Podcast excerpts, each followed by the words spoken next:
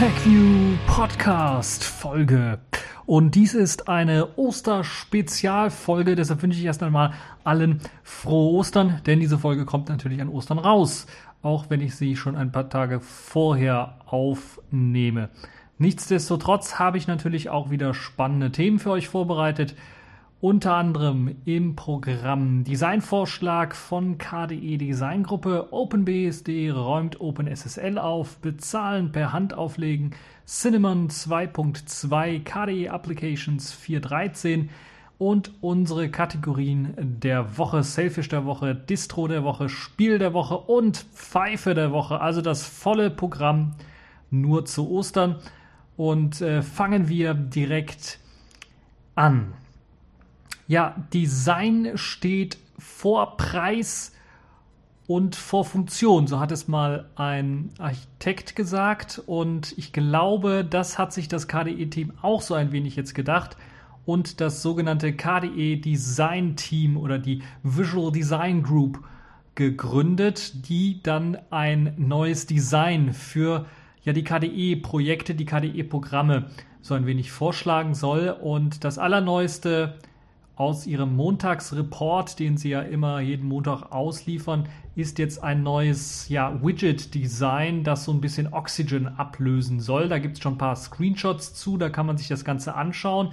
Und das Ganze soll unifiziert sein, nicht nur eben für die ganzen normalen Qt-Widgets, sondern auch für QML, also für die Qt Meta Language, die ja vor allen Dingen auch für Design sehr berühmt ist. Und da gibt es schon einige interessante äh, Sachen, die sie dort vorgeschlagen haben, auch in der Vergangenheit schon, was das Design angeht, was, was Icon-Design angeht und was Panel-Design angeht, also das Plasma-Design angeht. Und jetzt haben sie sich auch den Widgets und QML ein wenig verschrieben. Und da kann man sich schon einmal so anschauen, was sie sich bei gedacht haben.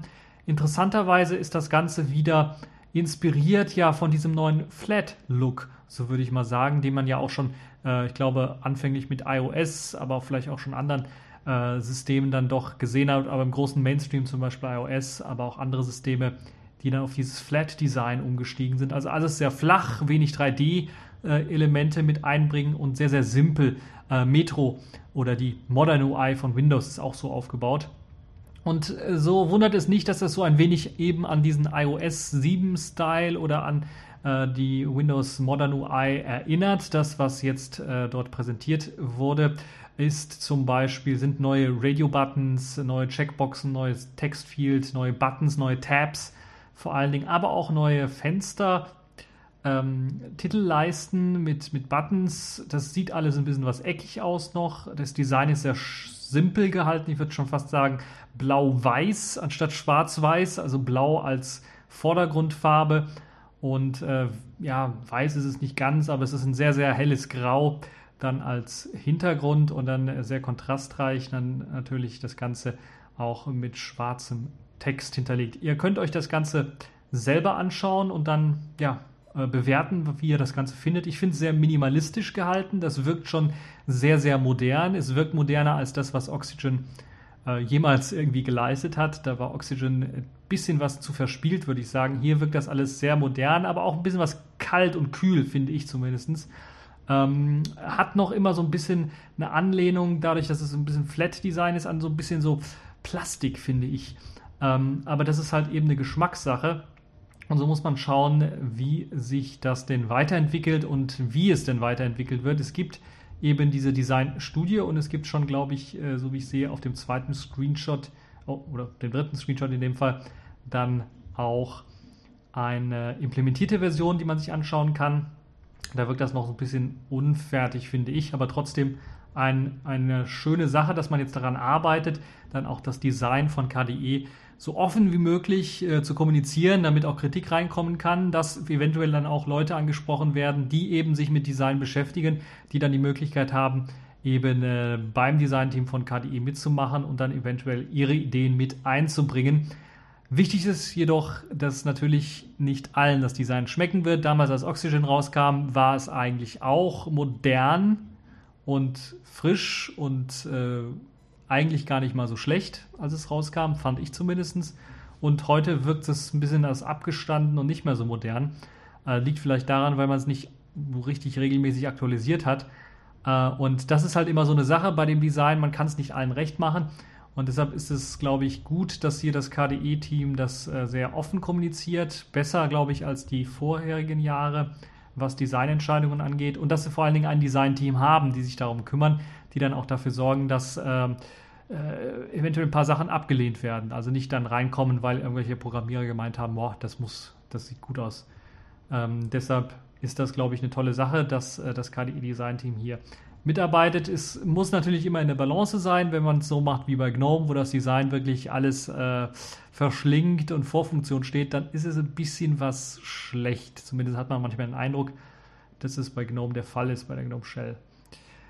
Nun ja, das also das äh, Design-Update, äh, was ihr euch anschauen könnt und äh, Kommentare könnt ihr natürlich entweder unter diesem ähm, verlinkten Post dann posten, da gibt es nur einige wenige oder mir selber dann auch nochmal posten, falls ihr ein bisschen was diskutieren wollt, was das Design angeht oder andere Vorschläge habt, was man eventuell schon an vorhandenem Design vielleicht in einer neuen ähm, KDE Frameworks Version dann mit in diese Plattform als Standarddesign einbinden sollte oder verbessern sollte, sodass das da besser passt.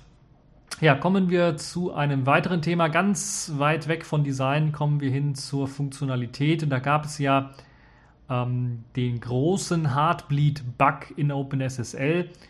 Und das haben einige nicht so sehr verkraftet, unter anderem auch OpenBSD, die sich ja seit Jahren rühmen mit, glaube ich, äh, ganz, ganz wenigen Fehlern, die in ihrem System nur entdeckt worden sind.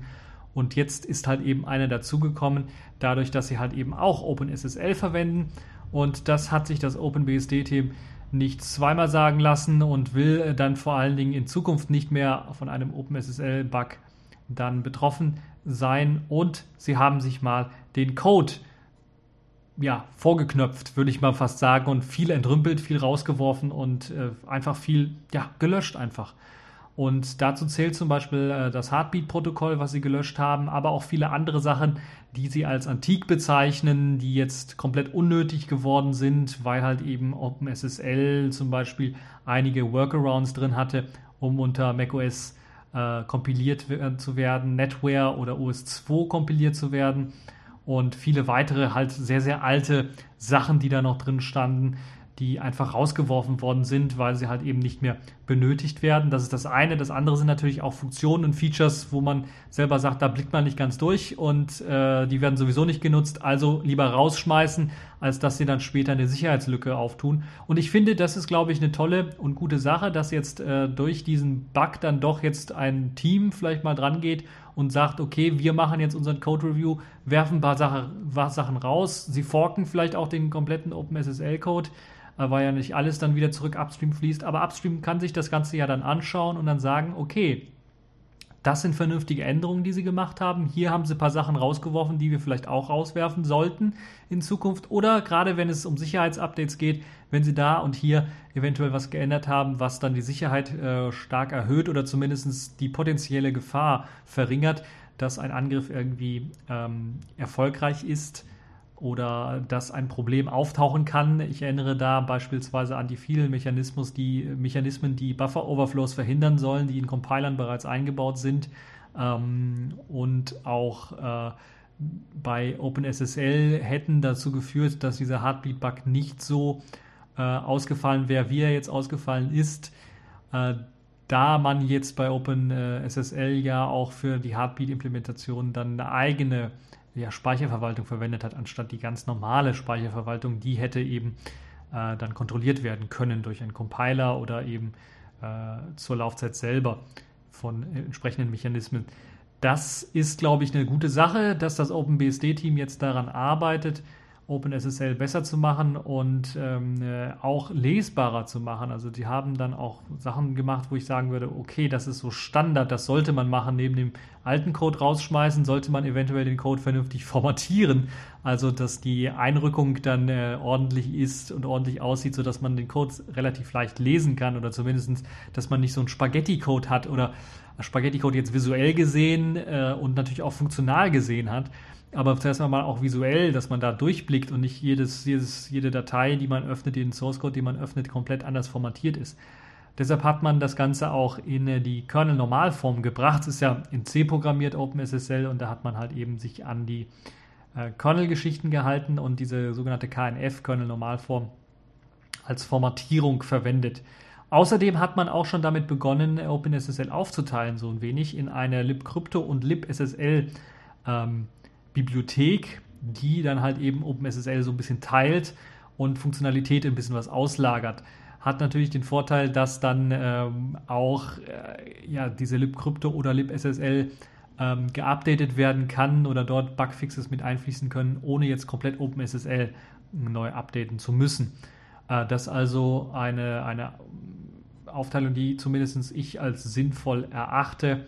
Ähm, dann gab es natürlich auch Beschwerden wieder von den OpenBSD-Entwicklern, ähm, äh, dass jetzt dieser ganze OpenSSL-Code sehr schwer zu lesen ist und die äh, mehr als 300.000 Zeilen Code äh, ein einziges Durcheinander seien. Aber ich glaube, das ist halt wenn man sich in ein äh, Projekt einliest, ein neues Projekt oder komplett in ein äh, Projekt einliest, erfindet man, empfindet das man immer als ein bisschen als Durcheinander, weil man ja den Zyklus oder die Entwicklung nicht mitbekommen hat. Und so kommt es halt eben so, dass halt eben, OpenSL ist ja schon sehr, sehr alt, dass halt eben dann neue Patches, neue Funktionen und so weiter einfach eingebaut worden und die einfach historisch gewachsen sind und dazu sorgen, dafür sorgen, dass halt eben das Ganze ein bisschen durcheinander wirkt, weil man halt eben jetzt einen Entwickler hat, der sich, der vorher OpenSSL nicht entwickelt hat, der nicht ganz genau weiß, wo jetzt alles drin steckt und dann einfach mal anfängt mit einer vielleicht auch sinnvollen Entwicklung und die einfach irgendwo drauf ploppt und dann vielleicht nicht sinnvoll aufteilt, so wie das äh, man hätte machen sollen.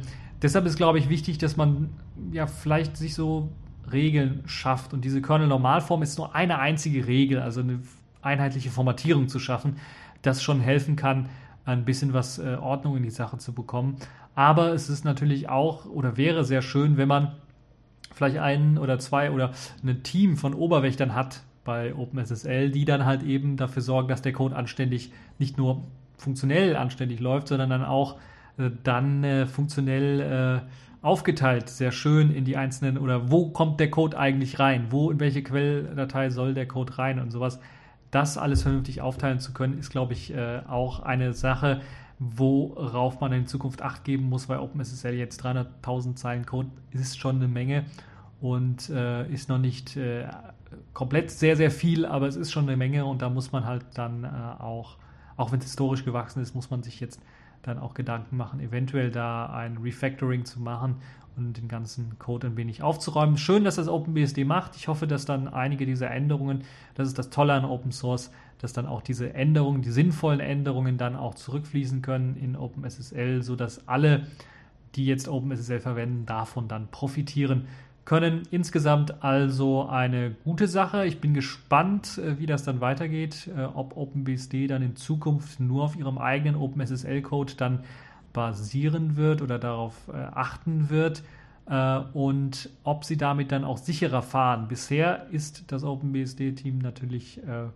fast schon ausgezeichnet dadurch, dass sie halt eben einen sehr, sehr sicheren Code auch ausliefern in ihrer BSD-Distribution und äh, da hoffen wir mal, dass dann auch äh, das weitergeht so und dass diese Aufräumaktion, die Updates dann auch wieder in ähm, Upstream oder in den Originalcode reinfließen und dann viele der Verbesserungen dann auch für viele andere Distributionen dann zur Verfügung stehen. Ja, heilen per Hand auflegen, das ist vielleicht eine Berufsoption, die vielleicht nicht vielen so liegt äh, und auch nicht so richtig funktioniert.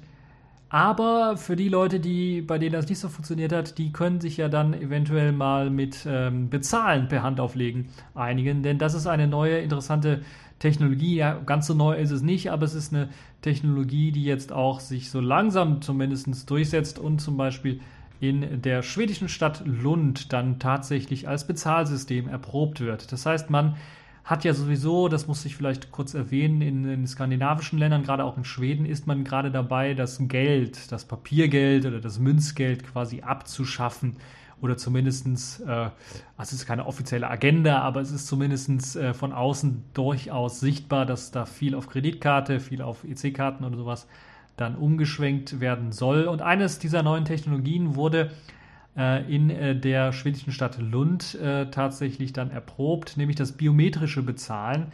Und zwar jetzt nicht per Augenscan oder per Fingerabdruck oder sowas, sondern per Venenscan. Und das wird vielleicht für den einen oder anderen was Neues sein. Für mich war es was Neues, bis ich dann mal mich reingelesen habe und dann gelesen habe, das ist ja eigentlich gar nicht mal so neu, sondern schon vor zehn Jahren oder sowas gab es halt solche Venenscanner.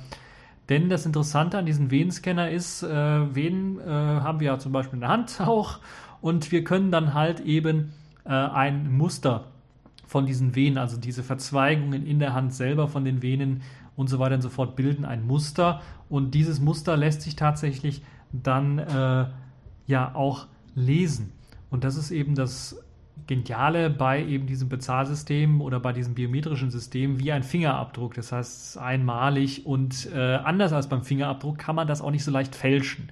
Äh, das ist also fast das ist so, würde ich schon fast sagen, der bessere Fingerabdruck, weil er nicht so leicht fälschbar ist. Äh, apropos Fälschen, Galaxy S5, wer das eventuell hat und da diesen Fingerabdruckscanner, ist natürlich auch äh, innerhalb, glaube ich, eines oder zwei Tagen geknackt worden.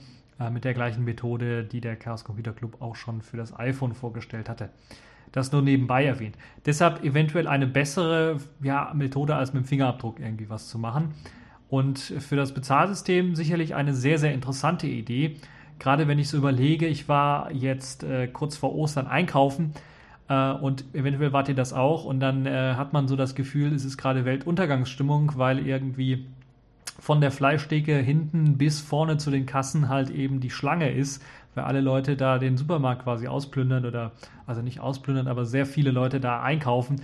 Und dann kommt das eben das ewige Gewarte, weil irgendwie jetzt jemand äh, nicht mit Bargeld bezahlen möchte, sondern mit EC-Karte und die EC-Karte reinsteckt, durfte noch nicht reinstecken, war zu früh, dann muss das System neu starten oder irgendwas und da muss er wieder rausziehen, da muss er wieder fünf Minuten warten. Naja, eine Ewigkeit, eine gefühlte Ewigkeit warten, dann wieder reinstecken, dann den PIN eingeben, wenn er sich vertan hat, dann muss er nochmal warten, nochmal rausziehen, nochmal rein und den richtigen PIN und so weiter und so fort. Ihr kennt das ganze Gespiele, das dauert sehr lange und es ist nervig und stressig, nicht nur für die Angestellten, sondern auch für die Leute, die warten äh, in der Schlange. Da macht es eventuell Sinn, so ein ja, System zu haben, wo man einfach mal die Hand drauflegt, kurz, dann wird gesagt, okay, bestätigt, und dann geht man einfach mit seinen Einkäufen aus dem Laden. Das ist eine interessante Idee. Ähm, keine Ahnung, ob das so funktionieren würde, aber in Lund hat man es getestet, zumindest in einem Café oder in Cafés oder auch an äh, äh, der Universität, wo das Ganze entwickelt wurde. Am Unicampus hat man es getestet an äh, der Cafeteria oder an der Mensa dort. Und äh, dort gibt es halt ungefähr ja, 16, äh, 1600 Benutzer. Das ist also nicht allzu viel, aber es ist zumindest äh, ein Start. Und da kann man dann sehen, wie das Ganze funktioniert. Das äh, funktioniert auf zweierlei Weise. Das heißt, ganz so einfach äh, nur Hand auflegen und dann war es das, ist es nicht, sondern man muss noch einen Sicherheits-PIN-Code eingeben, also einen Sicherheitscode angeben ähm, und dann die Hand auflegen. So funktioniert das Ganze. Ihr könnt euch das Video auch anschauen. Da wird das, glaube ich, an äh, dem Café oder ist es die Uni, wird das Ganze nochmal gezeigt, wie es funktioniert. Also man wählt, äh, man gibt sein PIN ein und legt dann äh, in so eine Form, das ist eine, ja, äh, eine Form, wo man dann auch äh, die ganz genau anzeigt, wo man die Finger hinlegen soll und so weiter und so fort. Äh, und da legt man einfach die Hand drauf und dann gibt es halt ein kurzes Okay, wenn die Hand erkannt wurde oder der Venenabdruck dann erkannt wurde und dann war es das. Ähm, wichtig ist, dass man halt noch den PIN vorher eingeben muss, bevor man die Hand drauflegt und dann ist es nach einer Sekunde auch schon getan und dann kann man auch gehen. Also ist schneller als äh, das, was man von, einem, von der Geldkarte, von der EC-Karte her kennt. Äh, und äh, ja, eine tolle Sache, wenn man äh, in einem äh, Café zum Beispiel ist und äh, ähm, schnell dort mal einen Kaffee oder sowas oder ein paar Kuchen oder irgendwie sowas äh, kaufen möchte. Aber auch, glaube ich, an der Supermarktkasse macht das ordentlich viel Sinn, äh, dass man halt irgendwie sehr schnell bezahlen kann und äh, kein Geld raussuchen muss und so weiter und so fort. Man hat natürlich immer noch das Problem, dass man den PIN sich merken muss und dass man natürlich den auch falsch eintippen kann und so weiter und so fort. Das könnte natürlich dann auch zu Problemen führen. Aber ich finde das eine interessante und sehr spannende Idee und allgemein dieser Venenscan, so wie der funktioniert, ist es ja eine gute Sache zur Absicherung von bestimmten Dingen. Also ein, ein, wenn man eine Biometrie äh, machen möchte, ist es, glaube ich, eine der sichere, sicheren Methoden.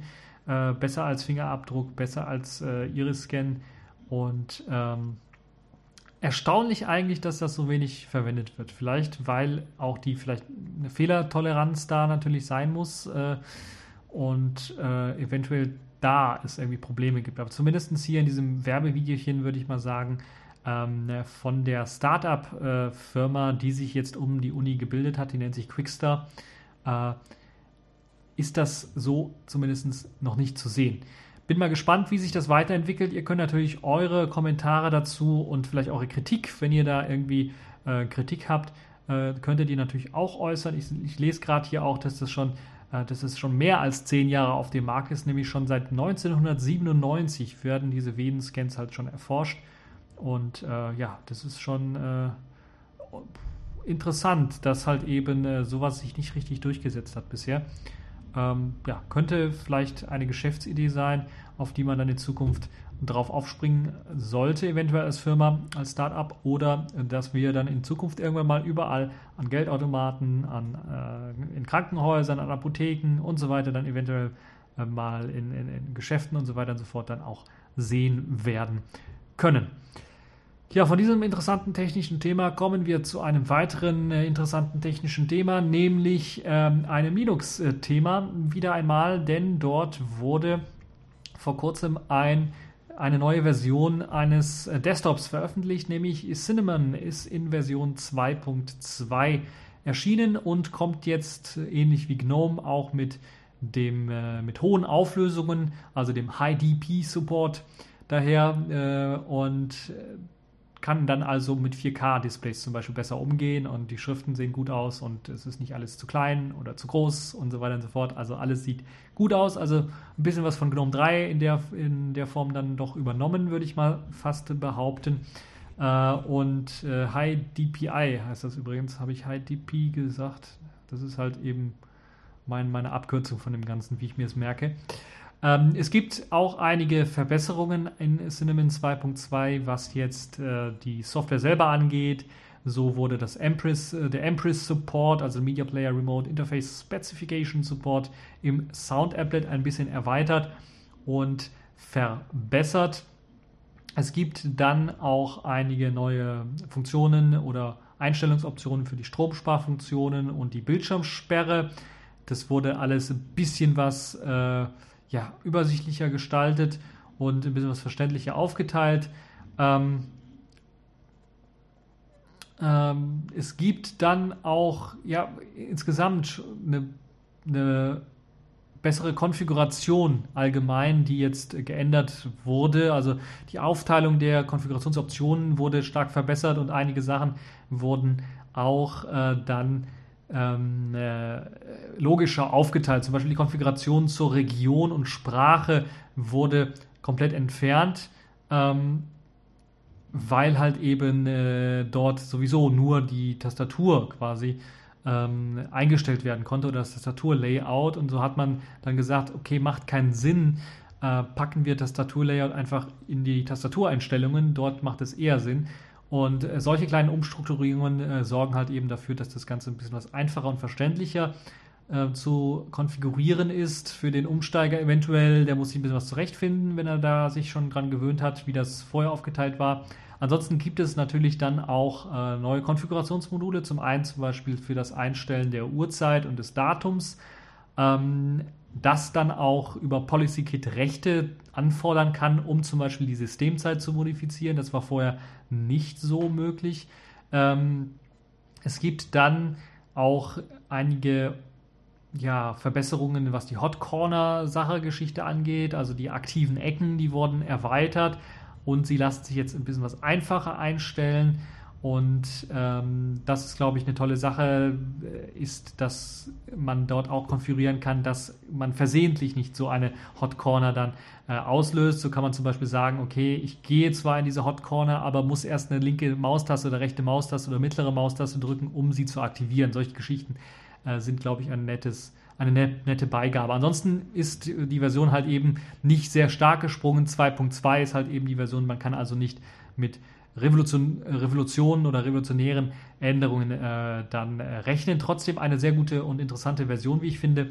Und für die Leute, die halt eben eine Gnome Shell mit klassischem Hauch haben wollen oder ein, äh, würde ich schon fast schon behaupten, ein, ein KDE-Hauch im GTK-Style oder im Gnome Shell-Style, der kann sich halt eben Cinnamon anschauen, weil viele der Funktionen, die ich bei Cinnamon finde, äh, ähneln dann doch schon dem, was man von KDE her kennt. Und das ist, glaube ich, eine tolle Sache, ähm, äh, dass die halt eben da versuchen, äh, dran zu arbeiten. Der Dateimanager ist natürlich auch wieder hervorragend äh, geworden und ihr könnt euch das Ganze dann in aller Ruhe dann auf eurer Linux-Distribution runterladen. Cinnamon wird sicherlich als allererstes für eben ähm, äh, Linux Mint dann rauskommen. Es gibt aber schon Pakete für Fedora 21 zum Beispiel. Ähm, da funktioniert aber noch nicht ein, äh, alles. Das heißt, da muss man noch ein bisschen was äh, abwarten. Ich glaube, bei Ubuntu gibt es noch Probleme bei der neuen Version. Da kommen wir später auch nochmal zu. Es gibt eine neue Version. Und dann, ja, viel Spaß haben mit Cinnamon 2.2, dass ihr dann ausprobieren könnt. Und äh, dann auch von Linux Mint 17 soll es dann halt eben äh, standardmäßig ausgeliefert werden. Das soll dann Ende Mai rauskommen. Das also zu der neuen Version Cinnamon 2.2 und wechseln wir quasi fast übergehend, wo ich ja KDE kurz angesprochen habe, zum KDE-Lager, denn dort hat man KDE Applications 4.13 veröffentlicht. Äh, ich rede jetzt nicht von der KDE Software Compilation, weil Plasma ist ausgeschlossen. Das wurde ja gefreezed und man hat nur die KDE Applications, also die Basisapplikation Dolphin äh, und so weiter und so fort, aber auch Arc, Ocular, und Kate und Marble und so weiter und so fort, äh, Context vor allen Dingen, dann verbessert und erweitert und weiterentwickelt. Und ich muss ganz ehrlich sagen, ich dachte zunächst einmal, ja, okay, ein kleines Update, hab's dann installiert und war richtig begeistert, muss ich ganz ehrlich gestehen, denn man hat auch die neue semantische Suche standardmäßig dort eingebaut und so ein bisschen die alte semantische Suche, die ja noch unter dem Codenamen Nepomuk lief, äh, die ist jetzt mit der neuen Version quasi abgeschafft, wird zwar noch weiter gepflegt für die Distributionen, die halt eben äh, nicht auf die neue semantische Suche umsteigen wollen oder können, aber trotzdem äh, muss ich ganz ehrlich sagen, wenn ihr die Chance habt, nicht lange überlegen, schaut euch die neue semantische Suche an. Das ist einfach eine Suche, die funktioniert. Würde ich mal kurz so beschreiben. Man muss also, man zunächst einmal kann man es nicht mehr auf einfache Art und Weise abschalten, diese Suche. Das ist vielleicht ein Negativpunkt, den ich so ein bisschen sehe. Da sollte man am Interface, an der Konfiguration noch ein bisschen arbeiten, dass zumindest die Möglichkeit besteht, zu sagen, abschalten. Es gibt zwar eine Option zu sagen, okay, das standardmäßig indizierte Home-Verzeichnis einfach auf die Liste der nicht zu indizierenden Verzeichnisse packen und dann ist es quasi abgeschaltet oder schaltet sich dann ab. Trotzdem wäre eine einfachere Funktion einfach zu sagen, abschalten. Problem gelöst. Ähnliches sehe ich auch ähm, als Kritikpunkt immer noch, aber das ist schon Kritik auf hohem Niveau. Was man verbessern könnte in Zukunft wäre dann vielleicht bei der ersten Indizierung, wenn das einen nervt, weil man gerade richtig arbeiten möchte und die Festplatte dann rödelt, weil man noch keine SSD hat oder sowas, wäre es schön, wenn man sagen könnte, okay, später indizieren oder pausieren. Ähm, andere Sache ist auch, wenn man dann im Nachhinein ein paar Verzeichnisse, äh, während das ganze Teil noch initiiert oder kurz vorm Fertigstellen der Indizierung ist, äh, ausschließt, dann äh, geht ein Prozess, der, der sogenannte Baloo Cleaner, äh, File Cleaner Prozess geht dann los und ich weiß nicht, was er macht, aber er hat halt, ich habe es im Endeffekt dann abbrechen müssen, weil er dann irgendwie Blödsinn gemacht hat und dann habe ich gedacht, ah, neu indizieren, komplett Konfiguration löschen, neu indizieren, geht einfacher, ist schneller als halt eben, dass er da was rauslöscht. Das sind aber schon, das sind, das ist Kritik auf hohem Niveau. Insgesamt gesehen ist diese neue äh, semantische Suche ein Traum.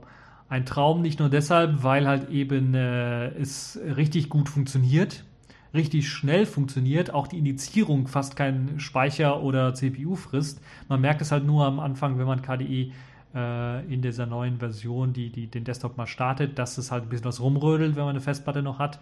Ähm, vielleicht ein bisschen was langsamer läuft, je nachdem, was für eine Festplatte man hat oder was für eine SSD man hat, dann aber rasend schnell ist. Also beim Finden von Dokumenten rasend schnell ist, ähm, beim äh, Indizieren von Tags und so weiter und so fort, die man eventuell angelegt hat, rasend schnell ist. Ähm, es werden Notizen und Kontakte auch direkt untersucht. Das ist das Tolle und Schöne. Es integriert sich nahtlos dann und das ist das Tolle und das Schöne auch von dem KDE-Projekt selber. Das muss ich so erwähnen. Man hat alles so modular und in Module aufgebaut, dass man einfach sagen kann, okay, wir tauschen die Nepomuk-Suche einfach durch die Baloo-Suche aus und es funktioniert einfach.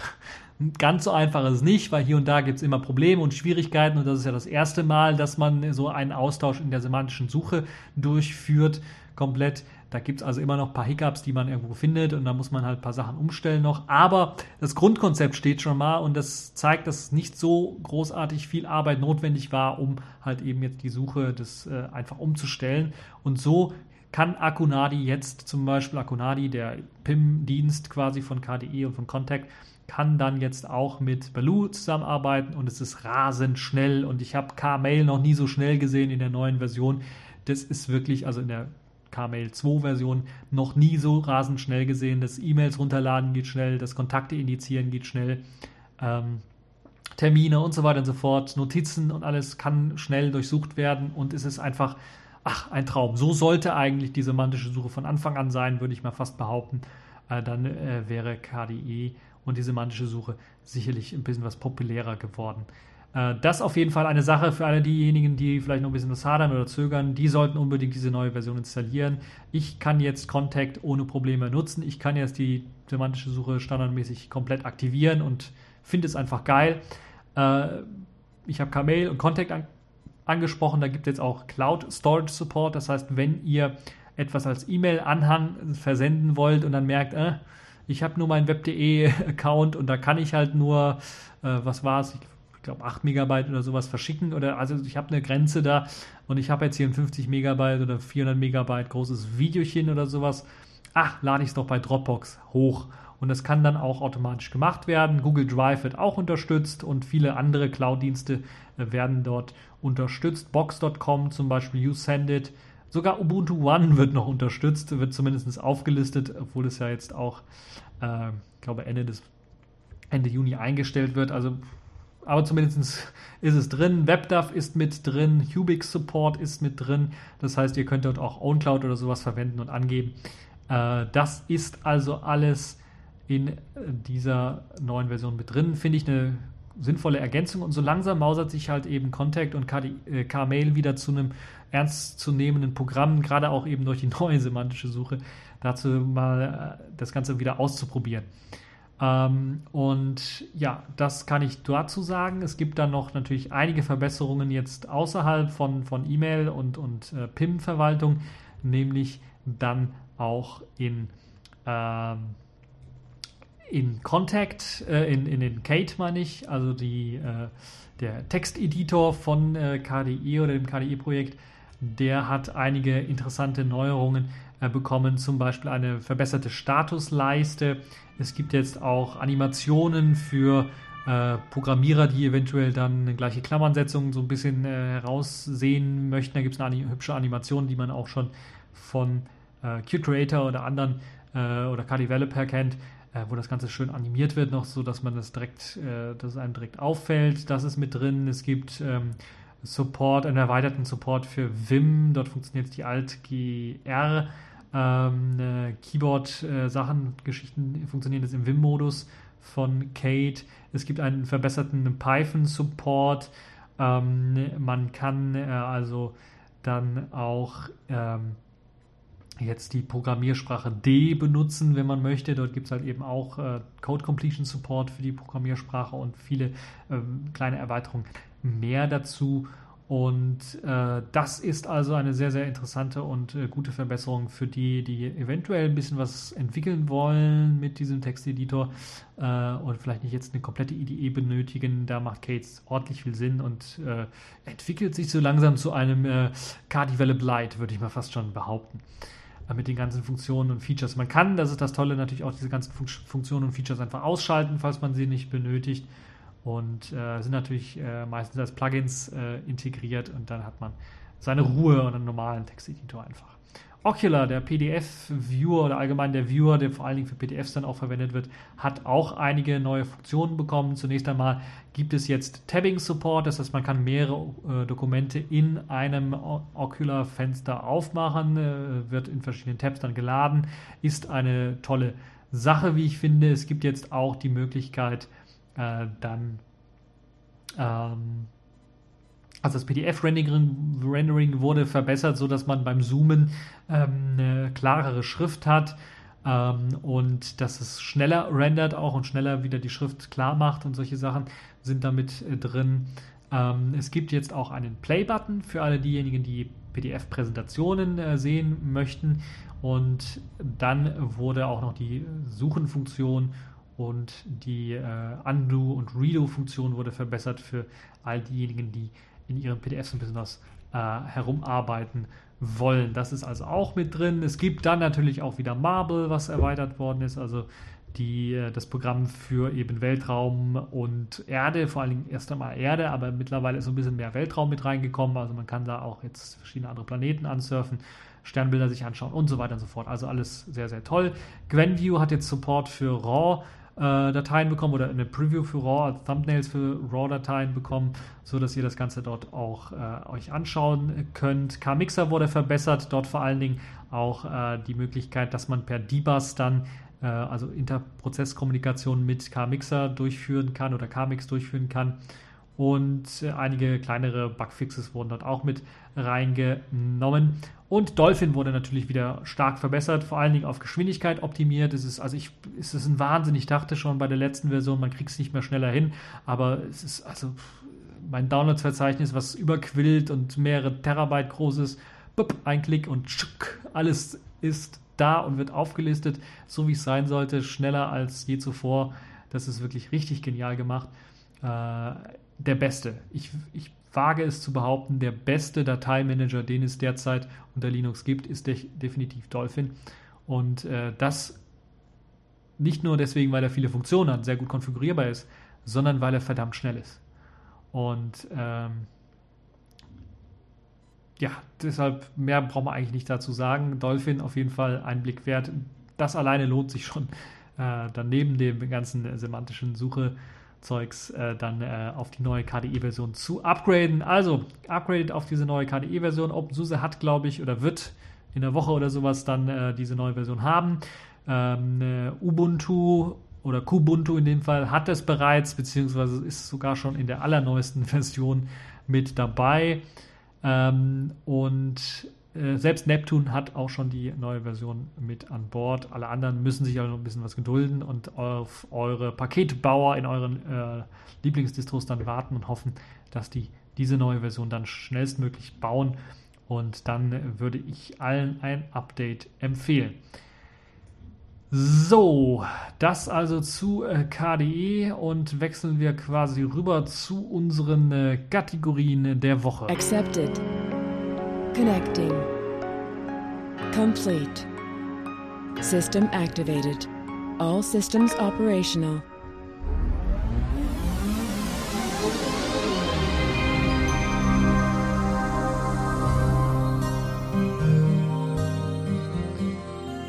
Ja, die Kategorien der Woche eröffne ich mit dem Sailfish der Woche und pünktlich wie ein Uhrwerk hat Jolla wieder ein neues Software-Update rausgegeben. Das ist jetzt die Version 1.05.16.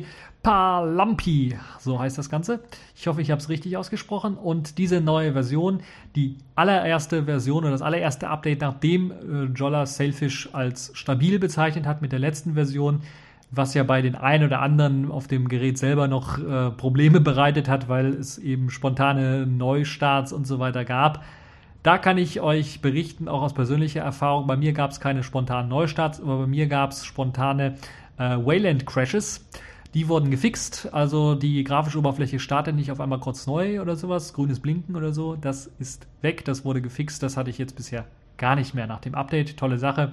Hat sich herausgestellt, es war halt eben so, dass dieses Wayland neu gestartet hat, wann, wenn irgendwie Debus da irgendwie abgekratzt ist oder sowas, hat er sich gedacht, okay, starten wir einfach mal komplett äh, die Oberfläche neu. Das ist jetzt weg. Ähm, es gibt viele neue Funktionen. Das Ganze ist wieder relativ groß. Download-Size, äh, Download-Size, sage ich schon, Download-Größe 290 Megabyte. Äh, die wichtigsten und neuesten Funktionen äh, sind eigentlich Funktionen, die mich nicht so sehr interessieren. Zum Beispiel MMS-Support ist jetzt mit dabei. Also habt die Möglichkeit, Bilder und weitere Multimedia-Daten äh, per MMS zu verschicken. Interessiert mich nicht so sehr. Was äh, dann äh, also MMS-Empfang natürlich auch sehr, funktioniert natürlich dann auch. Was vielleicht interessanter ist, ist das äh, Zwei-Wege-Synken von Exchange-Kontakten. Das funktioniert jetzt. Also wenn ihr Exchange oder ein, ein ähnliches Protokoll verwendet oder äh, ein, ja, ein Open-Source-Implementierung von Exchange verwendet, könnt ihr jetzt eben Kontakte in zweierlei Richtungen synken, nicht nur in einer Richtung. Vorher war es halt eben nur vom Server auf das Gerät. Jetzt könnt ihr auch vom Gerät auf den Server synken. Es gibt jetzt Support für EXIF-Daten in den Fotos, die man mit der Kamera macht. Das war vorher nicht der Fall. Da wurden keine EXIF-Daten gespeichert. Und man kann sogar die GPS-Koordinaten, wo man halt eben das Foto aufgenommen hat, dann auch wieder mit integrieren. Das kann man ein- und ausschalten in den Systemeinstellungen unter den Apps und der Kamera.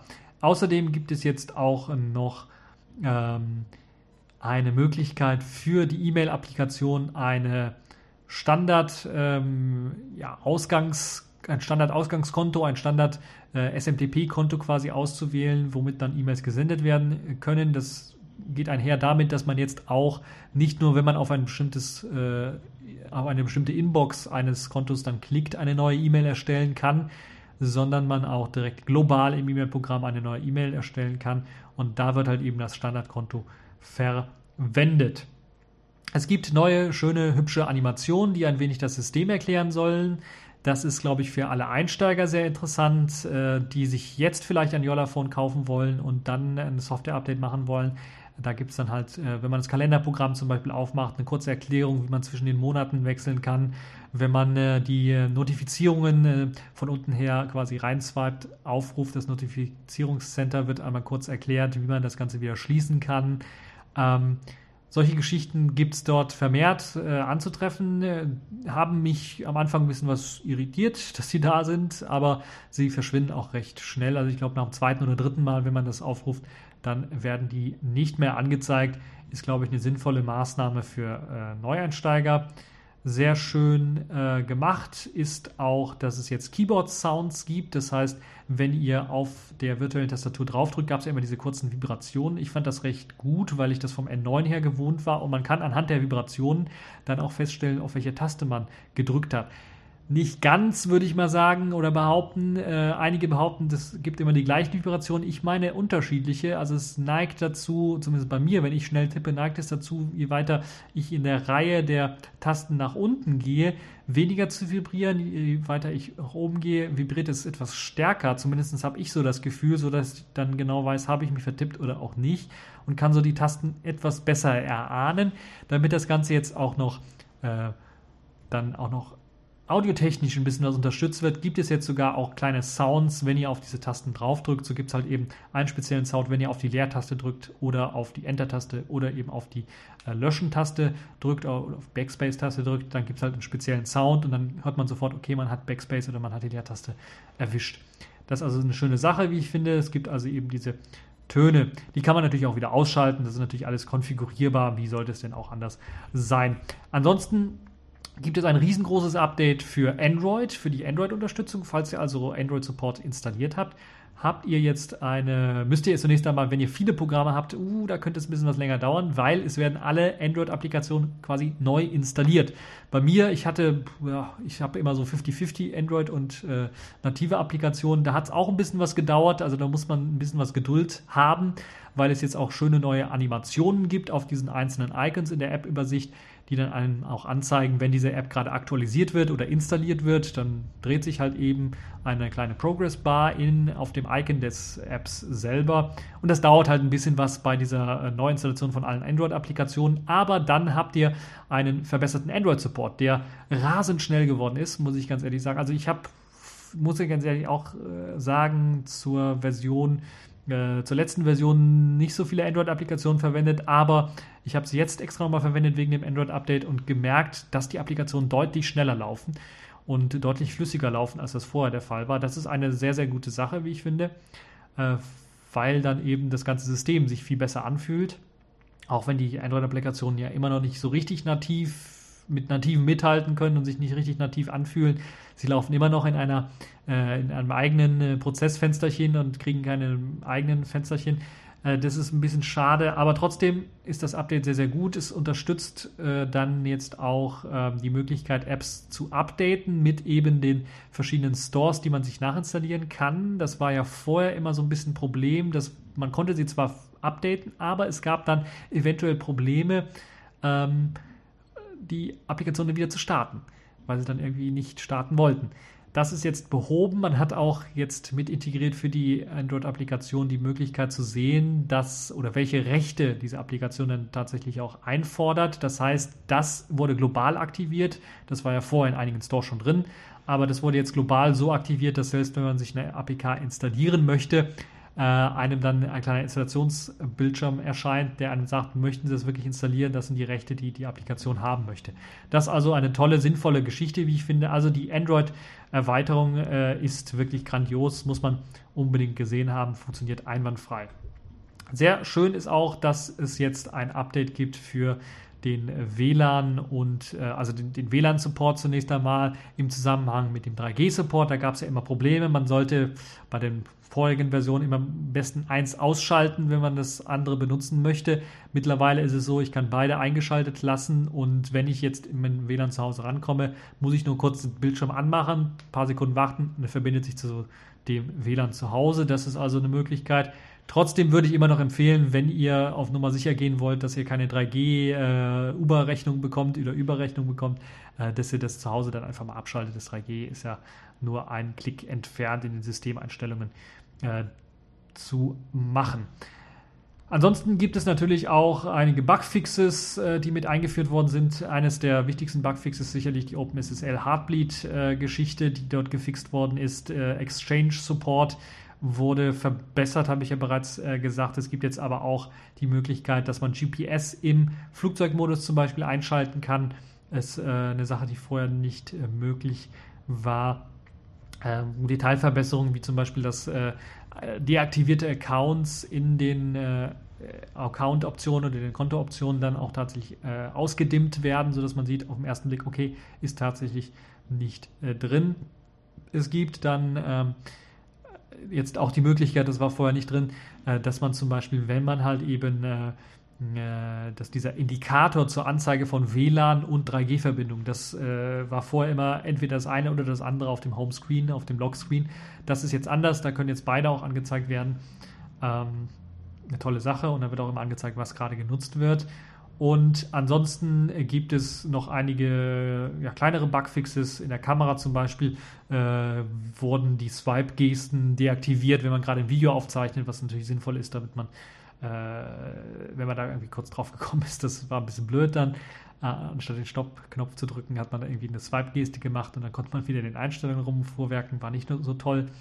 Ähm, es gibt einige Verbesserungen, was, was die Grafik natürlich angeht. Das heißt, ähm, äh, das, das, das Visuelle wurde ein bisschen was verbessert.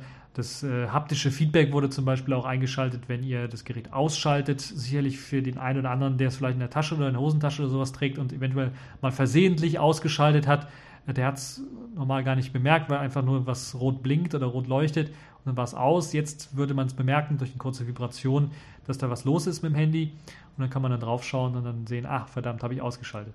Aber das ist also eine tolle Sache was man gemacht hat. Ansonsten gibt es halt eben dann auch äh, eine Änderung beim, beim Abspielen von Sounds beispielsweise, dass Sounds mit einer hohen Priorität, zum Beispiel wenn man einen, einen, einen, äh, einen Anruf verpasst hat, einen, eine Chat-Nachricht bekommt, eine SMS oder eine MMS oder eine Sprachnachricht oder eine E-Mail, äh, dass man dann auch äh, ähm, eine Benachrichtigung bekommt im, im, im gelockten Zustand, aber bei anderen Sachen nicht solche Geschichten. Also man hat da ein bisschen was rumgefuhrwerkt. Äh, es gibt Verbesserungen im E-Mail-Client, habe ich bereits erwähnt. Es gibt jetzt global die Möglichkeit, im E-Mail-Client eine neue E-Mail zu erstellen. Dazu solltet ihr sicherlich euer Standard ähm, SMTP-Konto einstellen in den Einrichtungen. Für äh, die für, für die das E-Mail-Programm für TU, CC und BCC gibt es jetzt auch kleine äh, Felder, die dann einem hinweisen, was man dort eintippen kann. Äh, und ja, also insgesamt äh, starke Verbesserungen auch äh, in Sachen äh, äh, Akkulaufzeit habe ich wieder eine Verlängerung feststellen können, erfreulicherweise. Das klappt also auch besser als zuvor. Es gibt noch ein paar Known Issues, also ein paar Fehlerchen, die noch bekannt sind. Da könnt ihr euch auch nochmal das Ganze anschauen. Ich werde natürlich den ausführlichen äh, Release Notes Changelog dann äh, verlinken. Dort gibt es auch dann äh, die Highlights äh, der Bugfixes, die da gemacht worden sind. Das ist eine ellenlange Liste. Da sieht man richtig, dass die wieder stark gearbeitet haben. Das Yola-Team selber. Ich kann nur noch sagen, äh, für die Leute, die sich vielleicht auf das nächste Update freuen, es wird eine Sommerpause geben. Also einen Monat lang wird ausgesetzt, äh, was Updates angeht und danach wieder was geschehen. Ich weiß jetzt nicht, ob der Mai sein wird oder der Juni. Muss man mal schauen, wie es äh, aussehen wird. Auf jeden Fall, das Yola-Update lohnt sich auf jeden Fall zu installieren, gerade für die Leute, die eben das Problem vielleicht mit häufigen Restarts gehabt haben oder mit eben äh, äh dem, dem äh, Neustarten der Wayland-Oberfläche. Das ist jetzt alles wunderbar behoben. Es gibt für die Leute, die tatsächlich Neustarts haben und wo äh, sie dann selber vielleicht auch vermuten, dass am Akku liegt, gibt es einen kleinen Fix mit einem Papierbündelchen, das könnt ihr euch auch durchlesen. Äh, scheinen aber nur, scheinen nicht alle betroffen zu sein, sondern nur eine Charge oder eine Produktionslinie davon scheint irgendwie betroffen zu sein. Zumindest einige sind da irgendwie von betroffen. Äh, aber es sind nicht alle. Deshalb ist das so ein bisschen so ein, so ein so ein Hardware-Bug, der ein bisschen nervig ist, sicherlich für die Leute, die es haben, aber äh, nichts, äh, was jetzt so dramatisch schlecht für das ganze Produkt wäre. Äh, also, oder für die Leute, die sich jetzt sagen, die Frage stellen, soll ich mir eins bestellen oder nicht? Da würde ich eher sagen, bestellt euch das, weil äh, ich habe jetzt zum Beispiel ein Produkt, ich habe ja jetzt nicht die erste, allererste Charge bekommen, sondern ich glaube die zweite Charge. Ich habe auch kein First One, äh, äh, kein First One Other Half bekommen. Deshalb äh, könnt ihr euch äh, sicherlich jetzt äh, guten Gewissens euch ein Yola-Phone bestellen mit äh, eben dem Gefühl, dass die Software halbwegs stabil läuft und keine, keine Beta-Version mehr ist, sondern tatsächlich eine stabile Version ist, auch wenn an, äh, es an der, an der einen oder anderen Stelle ein bisschen was fehlt. CalDAV, CalDAV Support ist zum Beispiel noch so eine Geschichte, äh, die sehr schön wäre, wenn das mit integriert werden würde. Und hier und da natürlich ein paar Detailverbesserungen, aber es ist alles im Grunde nicht mehr so große Baustelle, wie es vorher war. Und äh, in Sachen Hardware ist das Teil sicherlich eine Wucht, äh, eben durch die Möglichkeit, dass man Other Halves austauschen kann. Und bin mal gespannt, wie es dann jetzt weitergeht und was das nächste Update so bringen wird. Aber kommen wir zur nächsten Kategorie der Woche, weil wir wollen ja weitermachen und kommen wir zur Distro der Woche. Das ist diesmal Ubuntu 14.04 und die ganze Ubuntu oder Kubuntu, Lubuntu, Xubuntu, GNOME, Ubuntu, GNOME, äh, Ubuntu Studio und wie sie alle heißen. Also die ganze Ubuntu-Familie wurde geupdatet auf die neue Version 14.04 und das ist eine LTS-Version. Das heißt, sie wird tatsächlich für fünf Jahre auf dem Desktop und auf dem Server unterstützt. Dazu zählen nicht nur der Ubuntu Desktop selber, sondern auch Ubuntu Core, das Kernsystem selber, Kubuntu, Edubuntu, Ubuntu Killin, und alle anderen Flavor werden dann, also alle anderen, also Lubuntu, Xubuntu und GNOME Ubuntu werden dann für drei Jahre unterstützt. Das ist also äh, die kleine Ausnahme, die es da gibt, ähm, äh, die man äh, eventuell wissen sollte, wenn man sich äh, überlegt, das langzeitig einzusetzen. Äh, ich kann aber aus eigener Erfahrung sagen, es gibt viele Leute, die Lubuntu 12.04 benutzt haben und es noch bis heute nutzen auch wenn es keine LTS war, in dem Fall für Ubuntu oder für LXDE in dem Fall, aber weil halt Ubuntu Core immer geupdatet wird, äh, gab es da keine großen Probleme. Deshalb kann ich euch sagen, könnt es auch fünf Jahre einsetzen, das Xubuntu oder Lubuntu, äh, wenn ihr den wollt. Es gibt einige neue Funktionen, die mit eingeflossen sind. Zum einen natürlich erst einmal die Kernpakete seien genannt. Linux Kernel 3.13 ist interessanterweise bei dem Ubuntu mit dabei. Es gab natürlich einige Verbesserungen, äh, Rückportierungen aus äh, 3.13.9 wurden vorgenommen um halt eben den, den, den Scheduler äh, zu erweitern äh, und ein paar neue Treiber mit reinzubekommen. Interessanterweise ist man auch äh, einige neue Wege gegangen. So hat man zum Beispiel von dem, dem Standard IO Scheduler, also dem, der für Festplatten, also Input-Output, äh, ist man gewechselt von dem Completely Fair Scheduler äh, zum Deadline Scheduler. Interessanter Schritt, wie ich finde. Ich hätte eher BFQ gesagt, äh, hätte man aber extra in Kernel reinpatchen müssen, äh, so wie ich weiß. Ansonsten gibt es noch Verbesserungen, was das Power Management angeht.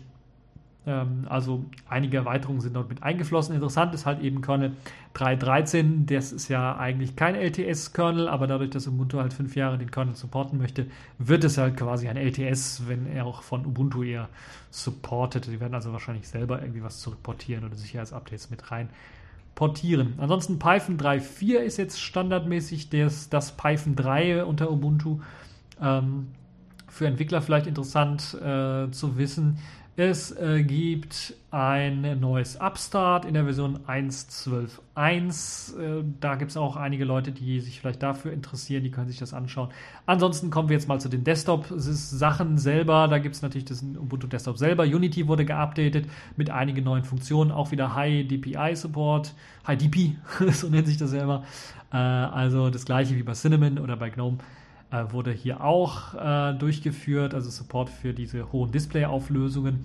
Es äh, gibt einen neuen äh, Bildschirmschoner und einen neuen Screen-Lock-Mechanismus, der jetzt eher an diesem Light DM Login-Manager orientiert ist, also genauso aussieht. Deshalb äh, äh, dann natürlich auch ein bisschen was besser ins System integriert wirkt, schneller funktioniert und so weiter und so fort. Das ist also eine tolle Sache. Es gibt jetzt die Möglichkeit, dass man Fenster nicht nur mit globalen Menüs äh, ausstattet oder das globale Menü aktiviert wird, sondern in die Fenster selber dann auch noch ein lokales Menü mit einbaut, das dann in die Fensterleiste mit integriert ist. Ähm, ist eine tolle Sache für den einen oder anderen.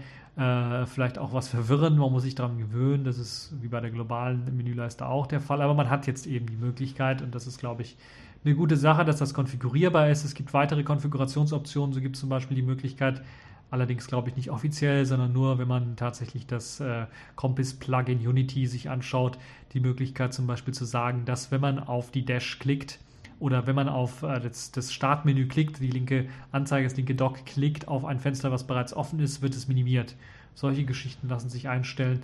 Ähm, es äh, gibt äh, Verbesserungen zum Beispiel bei äh, der dem sogenannten Application Spread, also wenn ihr die Super-Taste und W, die Windows-Taste und W drückt, dann äh, werdet ihr sehen, dass eben dieser Übersicht aller Fenster äh, redesigned worden ist, neue Funktionen besitzt, zum Beispiel zum Filtern von den Applikationen untereinander. Eine Funktion, die schon lange bei anderen Desktops mit dabei ist, ist jetzt hier auch äh, wunderbar mit drinnen.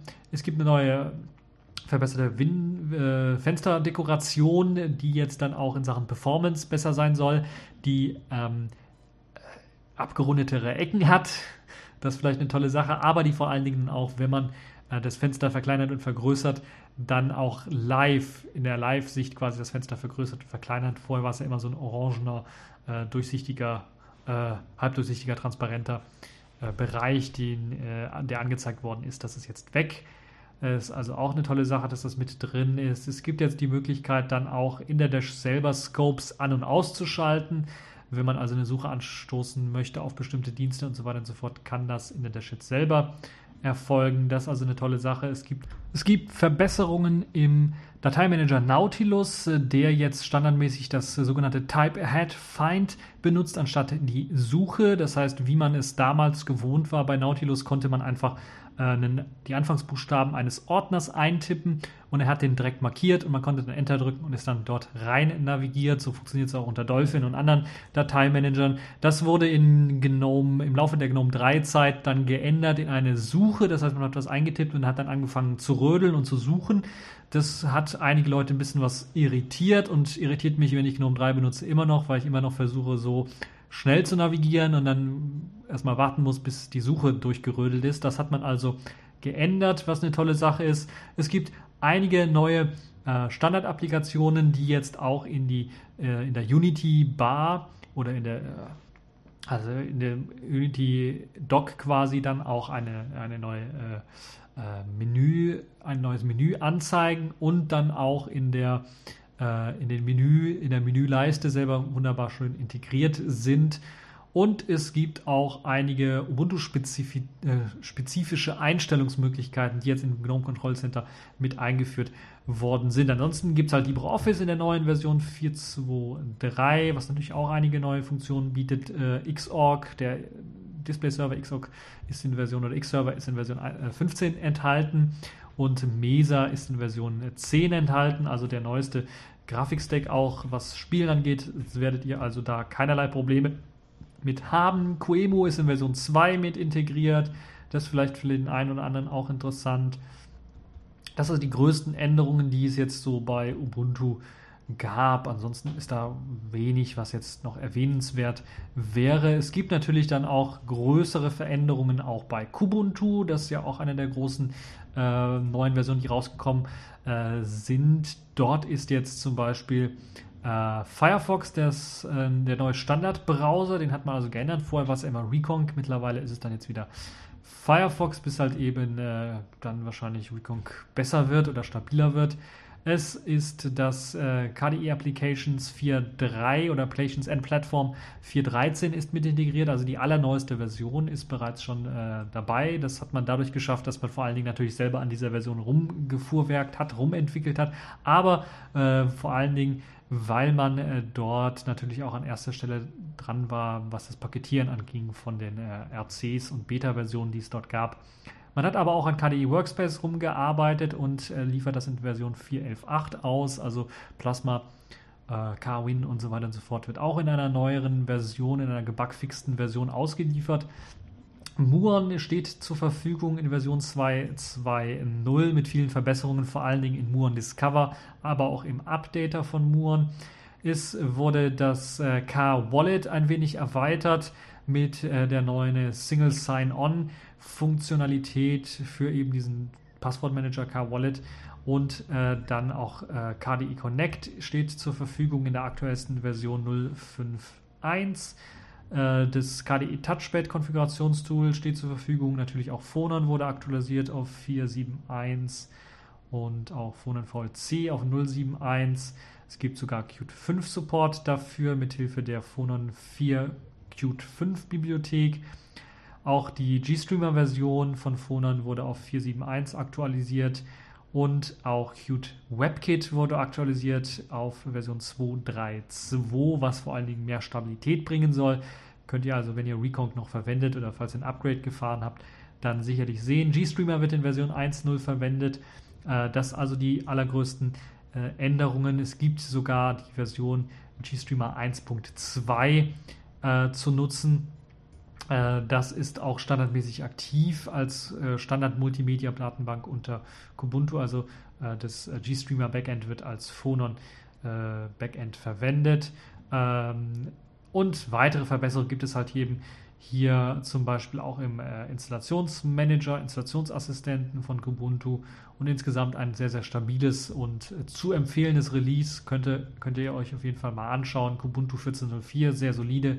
Genauso solide auch äh, Lubuntu 14.04, das erste LTS-Release von Lubuntu, auch wenn äh, es äh, klitzekleines Problemchen hier und da noch gibt, aber das neue oder der neue PCMan FM in Version 1.2.0 ist integriert mit vielen neuen Funktionen. Äh, was Einstellungsmöglichkeiten angeht, was Dual Panel View angeht, äh, das Menübearbeitungsfunktionen angeht und so weiter und so fort, ist alles jetzt in das neue PCMan FM mit eingeflossen. Alex Session Defaults App wurde mit integriert mit einem neuen User Interface, wo ihr dann jetzt die Standardapplikationen einstellen könnt. Es gibt wieder ein Artwork Update, das sehr, sehr schick aussieht. Eine tolle Verbesserungen für den LXDE Desktop, eines der modernsten äh, aussehenden äh, Themes überhaupt für LXDE. LightDM wird jetzt als Login Manager verwendet. Ähm, OpenBox natürlich immer noch in der aktuellsten, neuesten Version mit drin. Firefox als Standard-Webbrowser in der 14.04 äh, die Systemanforderungen sind nicht großartig gestiegen. Immer noch wird ein Pentium 2 oder Celeron mit 128 MB RAM benötigt, äh, damit eben Lubuntu einigermaßen läuft. Es gibt in der 32-Bit-Version die Möglichkeit, äh, oder man braucht da PAE. Es gibt aber die Möglichkeit auch für die CPUs, die jetzt PAE zwar unterstützen, aber nicht explizit senden, dass sie PAE unterstützen oder sagen, dass sie PAE unterstützen, die Force PAE-Option oder Möglichkeit, um dann trotzdem äh, das System dann zu installieren. Es gibt auch Fake PAE für die Leute, die tatsächlich kein PAE, keine PAE-CPU haben. Da gibt es eine extra spezielle Wiki-Page, da könnt ihr euch das Ganze anschauen. Ich habe ja auch ein bisschen was mit rumgewerkelt, deshalb kann ich das euch so direkt sagen. Es gibt außerdem äh, noch, und das ist vielleicht für den einen oder anderen auch interessant, PowerPC-Unterstützung für äh, Ubuntu und das jetzt auch mit der LTS-Version. Also drei Jahre lang, wenn ihr euren alten PowerPC, euren G4 oder sowas, falls ihr da einen alten Mac Mini oder, äh, oder einen Power Mac rumstehen habt, könnt ihr den auch benutzen. Äh, läuft gut bei etwa 800 MHz mit, mit 46 MB RAM. Das ist halt so das, was äh, die Leute, die es getestet haben, dann dazu sagen. Außerdem gibt es natürlich auch für die Intel-basierten Macs eine Unterstützung, die ist natürlich auch mit integriert. Es gibt einige kleine, kurze Probleme. Ähm, zum Beispiel das Keyboard-Layout, da gibt es Probleme für die, die eine britische Tastatur haben wollen. Da gibt es aber auch schon Workaround dafür. Äh, da gibt es also ein paar Probleme mit IBAS. Aber es gibt vor allen Dingen ein äh, Problem, so ein bisschen, was auffällt, wenn man das äh, System startet, nämlich der Netzwerkmanager startet teilweise gar nicht mit standardmäßig. Man muss den dann aus dem Terminal oder eben per Alt F2 ganz einfach dann aufrufen und hat dann die Möglichkeit, ähm, dann eben das, äh, den Netzwerkmanager dann zu benutzen und das Netzwerk zu konfigurieren. Das ist also irgendwie ein Problem. Es gibt aber auch schon auch ein Workaround und äh, Instruktionen, wie man das Ganze dann wieder in den Autostart reinpackt, damit das Ganze funktioniert. Ansonsten gibt es dann auch noch einige Hinweise für die PowerPC-Benutzer. Da gab es auch einige Sachen, die entfernt werden mussten, damit eben das Ganze auch mit PowerPC funktioniert. Xubuntu hat auch einige Verbesserungen bekommen. Es gibt jetzt den sogenannten Light Locker, der jetzt quasi den X-Screensaver abgelöst hat, also wieder den neuen Lock-Mechanismus. Ähm, es äh, gibt ein äh, neues äh, Menüprogramm oder Menübearbeitungsprogramm, Menu Libre nennt sich das Ganze, mit dem man halt eben das Menü bearbeiten kann, also das, was äh, quasi à la carte ablöst. Es gibt natürlich ein neues Artwork, auch wieder alles schön aufgemischt. G-Music Browser ist in der Version 1.11.1 mit an Bord, Catfish 1.0, Parole in der Version der Media Player 06. XFWM in Version 4.11 und der XFCE Desktop auch in der Version 4.11. Es gibt Support für GTK 3 Indikatoren. Es gibt das sogenannte Whisker-Menü, das standardmäßig eingesetzt wird. Also ein Menü, das so ein bisschen an das erweiterte Menü von KDE vielleicht erinnert. Äh, also ist das äh, ähm, nicht mehr eben platte Standardmenü, wie man es von eben dem klassischen Menü her gewohnt ist mit den Kategorien, sondern eher so eine Art, ja, aufpolierteres, äh, eher so ein Windows XP-Menü, würde ich mal fast schon behaupten. Ansonsten gibt es einige Bugfixes natürlich auch wieder mit an Bord und ihr könnt euch auch einige Problemchen, die es dort da auch noch gibt, äh, durchlesen. Wie gesagt, ich werde äh, den Ubuntu, die Ubuntu Release Notes dann verlinken. Dort findet ihr dann auch die äh, äh dort findet ihr dann auch zum Beispiel die Release Notes von allen anderen auf Ubuntu basierenden Releases, die rausgekommen sind. Das also das äh, große neue Ubuntu 14.04 Release. Äh, ich kann euch empfehlen, Kubuntu und Lubuntu anzuschauen, je nachdem, was für ein PC ihr habt. Von Ubuntu selber würde ich ein bisschen was Abstand nehmen, aber das ist meine persönliche Präferenz. Ansonsten könnt ihr selber entscheiden, euch das anschauen und äh, ich denke, das ist eine stabile Version. Fünf Jahre lang Support gibt es dafür und das sollte, glaube ich, ausreichend sein, wenn ihr jetzt in den nächsten fünf Jahren oder drei Jahren nichts vorhabt äh, was äh, großes Updaten angeht, könnt ihr euch diese Version auf jeden Fall anschauen. So, kommen wir zur nächsten Kategorie der Woche. Ihr merkt, ich mache so wegen Ostern auch ein bisschen was länger. Für die Leute, für die es ein bisschen was langweilig ist, eventuell, die äh, haben dann ein bisschen was mehr von mir oder von meiner Stimme. Es äh, gibt noch eine Kategorie der Woche, nämlich ist das diesmal das Spiel der Woche und das ist ein alter, alter Klassiker, nämlich System Shock 2. Das ist nun auch für Linux erschienen unter Steam und ihr könnt es sogar in einer vergünstigten Version für 9,99 Euro dann euch besorgen für alle drei Plattformen Mac, Windows und Linux. Und diese Version, das ist ein Ego-Shooter, würde ich mal fast schon behaupten. Äh, Action und teilweise mit Rollen, Role-Playing-Game-Motiven. Ähm, aber auch ein Horror-Survival-Game. Also so eine Kombination von uns allem und ich glaube, ich war einer der allerersten, die das so gemacht hat. Und ihr könnt euch den Trailer natürlich dazu anschauen. Das spielt natürlich alles in einer futuristischen Stadt. Ähm, zunächst einmal dann in einem Raumschiff und Überfälle von irgendwelchen äh, Monstern und so weiter und so fort. Eine tolle Sache. Die Grafik ist natürlich nicht die allerbeste, aber deshalb sage ich ja ein Klassiker äh, und soll so eine Art ja, Horror-Survival-Game sein. Horror eventuell nicht nur, weil eben das von der Story her so ein bisschen so ist, sondern für den einen oder anderen wird sicherlich die Grafik auch Horror sein. Aber äh, es war zur damaligen Zeit sicherlich State of the Art und eines der besten Spiele. Und schön, dass es das jetzt auch in einer Linux-Version gibt, wo man das Ganze sich dann eventuell nochmal anspielen kann, durchspielen kann für Fans äh, dieses Genres. Sicherlich eine einzigartige Sache. Ihr könnt das Spiel dann ähm, schon direkt benutzen. Ihr braucht dann einen 1,8 GHz Prozessor eventuell und äh, 2 GB RAM. Das liegt alles doch schon deutlich drüber über das, was es damals dann tatsächlich auch benötigt hat als äh, System. Trotzdem äh, sicherlich eine, eine, eine, eine lohnenswerte Investition, falls ihr einen alten Klassiker spielen wollt. Ähm, ansonsten 2 GB Speicherplatz braucht ihr, freien Speicherplatz, dann könnt ihr euch das ganze Spiel anschauen. Es wurde natürlich dann auch in der letzten, allerletzten, neuesten Version gepatcht, sodass ihr dann auch äh, die allerneueste und schönste Version habt.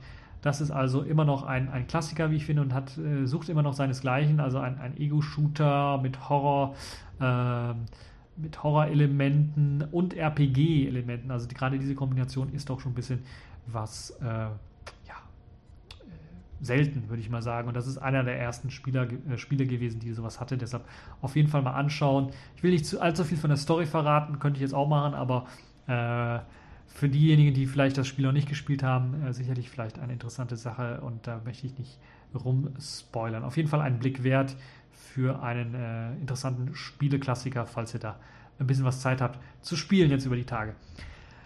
Kommen wir zur nächsten Kategorie und damit auch zur letzten Kategorie der Woche, nämlich äh, kommen wir zur Pfeife der Woche und das ist diesmal das BKA, denn es gab einen sehr, sehr interessanten Artikel auf Spiegel Online, wo äh, geschrieben worden ist, dass jetzt das BKA Angriffe aus oder von Cyberterroristen befürchtet. Und sie haben tatsächlich gemutmaßt, dass jetzt oder sie haben Informationen, dass jetzt die ganzen Terroristen, die ganzen Extremisten, die vielleicht vorher einen Sprengstoff Anschlag gemacht hätten oder mit Schusswaffen irgendwelche Leute erschossen hätten, dass sie jetzt so langsam umschwenken auf Hackerangriffe. Also Infrastrukturangriffe. Und im gleichen Satz sagen sie quasi, wir untersuchen jetzt 3D-Drucker. Und ja, ich bin schon fast vom Stuhl gefallen vor Lachen erst einmal. Es ist, äh, es ist halt, wie man es vom BKA her irgendwie gewohnt ist in Sachen Online-Geschichten sie haben irgendwie von nichts eine Ahnung und das klingt alles so, als hätten sie von nichts eine Ahnung. Äh, das ist also wirklich schon sehr, sehr interessant. Äh, man redet dann halt eben von der rechten Szene, von der islamistischen Szene und so weiter und so fort, dass die so langsam ein bisschen abdriften und nicht mehr jetzt äh, mit Sprengstoff oder mit Schusswaffen rumlaufen oder die sich irgendwie besorgen wollen, sondern dann eher auf Cyberangriffe zurück zurückfallen oder dort sich hinbewegen und dann versuchen irgendwie zentralen Infrastrukturen anzugreifen und diese lahmzulegen. Äh, was das jetzt mit 3D-Druckern zu tun hat, keine Ahnung, aber auf jeden Fall untersucht das BKA jetzt auch 3D-Drucker, will wahrscheinlich das Gefahr- oder Gefährdungspotenzial äh, da irgendwie untersuchen, was eben bei 3D-Druckern überhaupt möglich ist. Kann man sich da tatsächlich eine Waffe basteln, die dann auch mehr als äh, einen Schuss abgibt oder sowas oder die nichts auseinanderfällt, wenn man da die, den Abzug drückt oder sowas. Das sind solche Sachen, äh, die sich äh, das BKA jetzt mit beschäftigen möchte und ich, ich fand das einfach, das gehört zur Pfeife der Woche, weil das ist einfach das ist äh, lächerlich, muss ich fast schon sagen. Äh, ich will es nicht ausschließen, dass, in, dass wir in 10 oder 20 Jahren eventuell dann auch äh, Terroristen haben, die ihre Waffen aus einem 3D-Drucker dann irgendwie beziehen. Aber momentan halte ich das doch äh, schon ein bisschen was für lächerlich und äh, auch jetzt äh, umzuschwenken auf eben ein hippes Thema wie Cyberterrorismus oder den, den Wort, das Wort überhaupt reinzunehmen in den Mund, ist halt auch schon ein bisschen lächerlich, weil es gibt halt gezielte Angriffe auf, auf Infrastruktur und die gibt es schon seit Jahren und es gibt Botnetze schon seit Jahren und da hat das BKA nichts gemacht und jetzt kommen sie halt mit der obskuren Idee, anstatt jetzt äh, sich selber in die Luft zu sprengen, gehen die Leute ins Internet und sprengen dort virtuell irgendwelche Server ist äh, weit hergeholt, würde ich mal behaupten.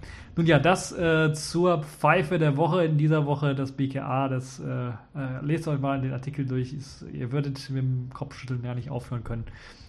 Ähm, das war es auch schon für diese TechView Podcast Folge. Ich hoffe, ihr habt durchgehalten bei dieser etwas längeren Folge. Äh, dem Osterspezial, würde ich mal fast sagen, wo es da nichts richtig Spezielles gab. Aber auf jeden Fall eine tolle Folge, wie ich finde. Tolle Themen, KDE, OpenSSL, bezahlen, per Hand auflegen und so weiter und so fort. Alles tolle Themen und ich wünsche euch natürlich jetzt, falls ihr das tatsächlich am Ostern hört, dann noch äh, frohe Ostern.